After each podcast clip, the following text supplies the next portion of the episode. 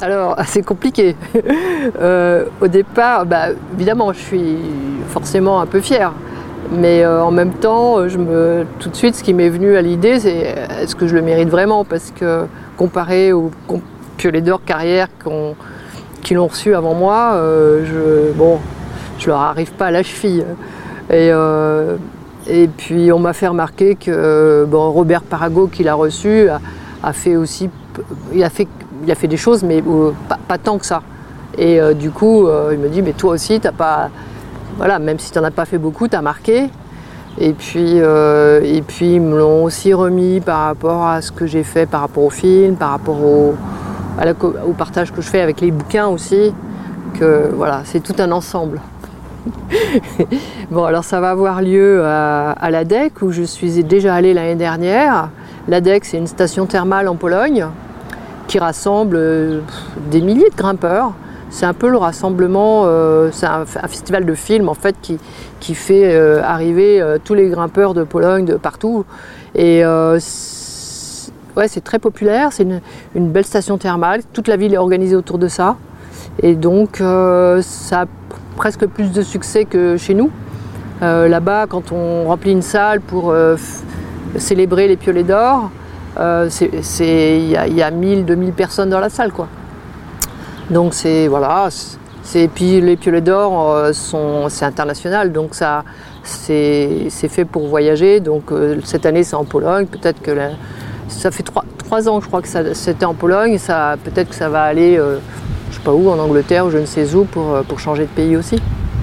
Bah, mes, ascensions, mes ascensions qui m'ont marqué, c'est celles qui m'ont bah, tout le monde les connaît. C'est d'abord le, Bonatti en solo, après l'ouverture de la voie, mais c'est surtout pour moi la face nord de Liger, en hiver et en solitaire et à vue, que je ne connaissais pas la paroi. Et puis ensuite, euh, voilà, pour moi, c'est Liger qui, qui était le, passage le plus important, où je devenais enfin une alpiniste. Parce qu'avant, j'estimais que j'étais capable que faire du rocher. Parce que moi, j'ai fait beaucoup, beaucoup de montagnes jusqu'à l'âge de, 20 ans. Et puis, euh, mais ça, personne ne le savait. Il y en a beaucoup qui ont été surpris quand je me suis retrouvée en montagne. Mais en fait, j'en ai fait énormément euh, avant.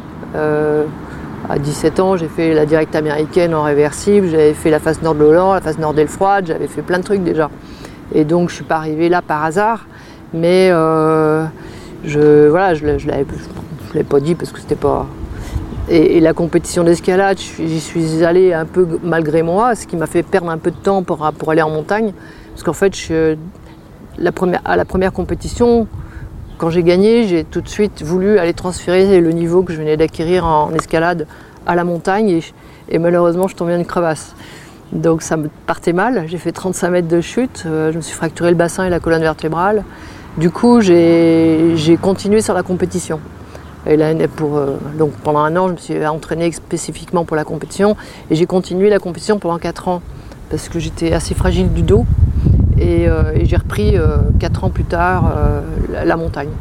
Donc en commençant par les tours de, tour de tango au, au, Pakistan, dans le massif du Baltoro, où j'ai grimpé en libre avec euh, Jeff Lowe, la voix des Yougoslaves. Ensuite, euh, j'ai fait le Bonati. Après, j'ai ouvert ma voie.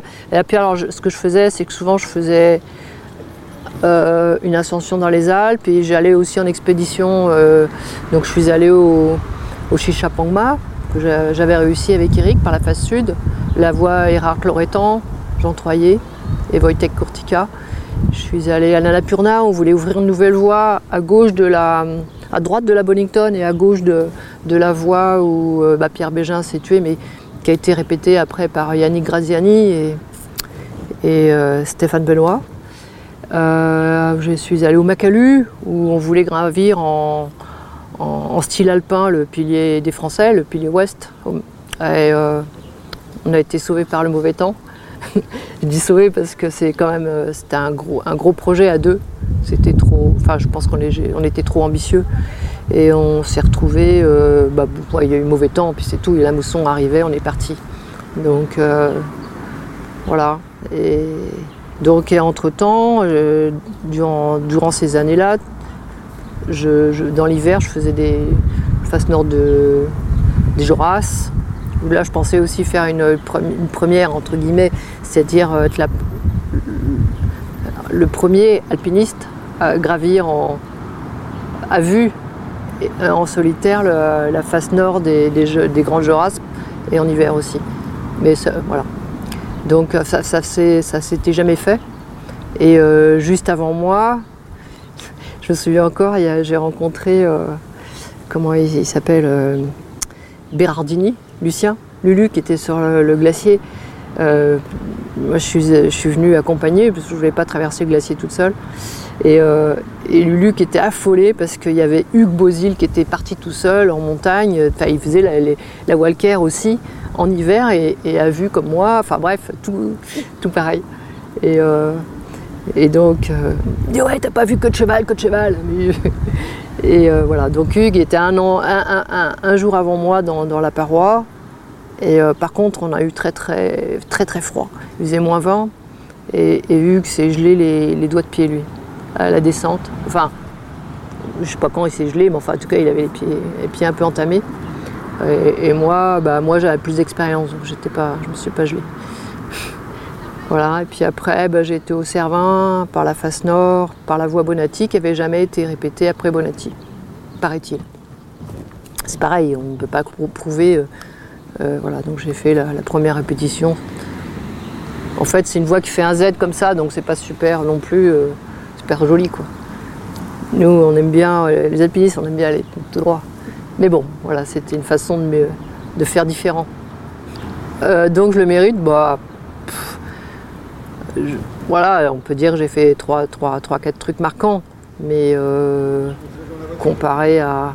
Enfin, moi, j'aurais aimé euh, faire des, belles voies en, Himalaya, en style alpin. Euh, voilà, ça, c'est plus.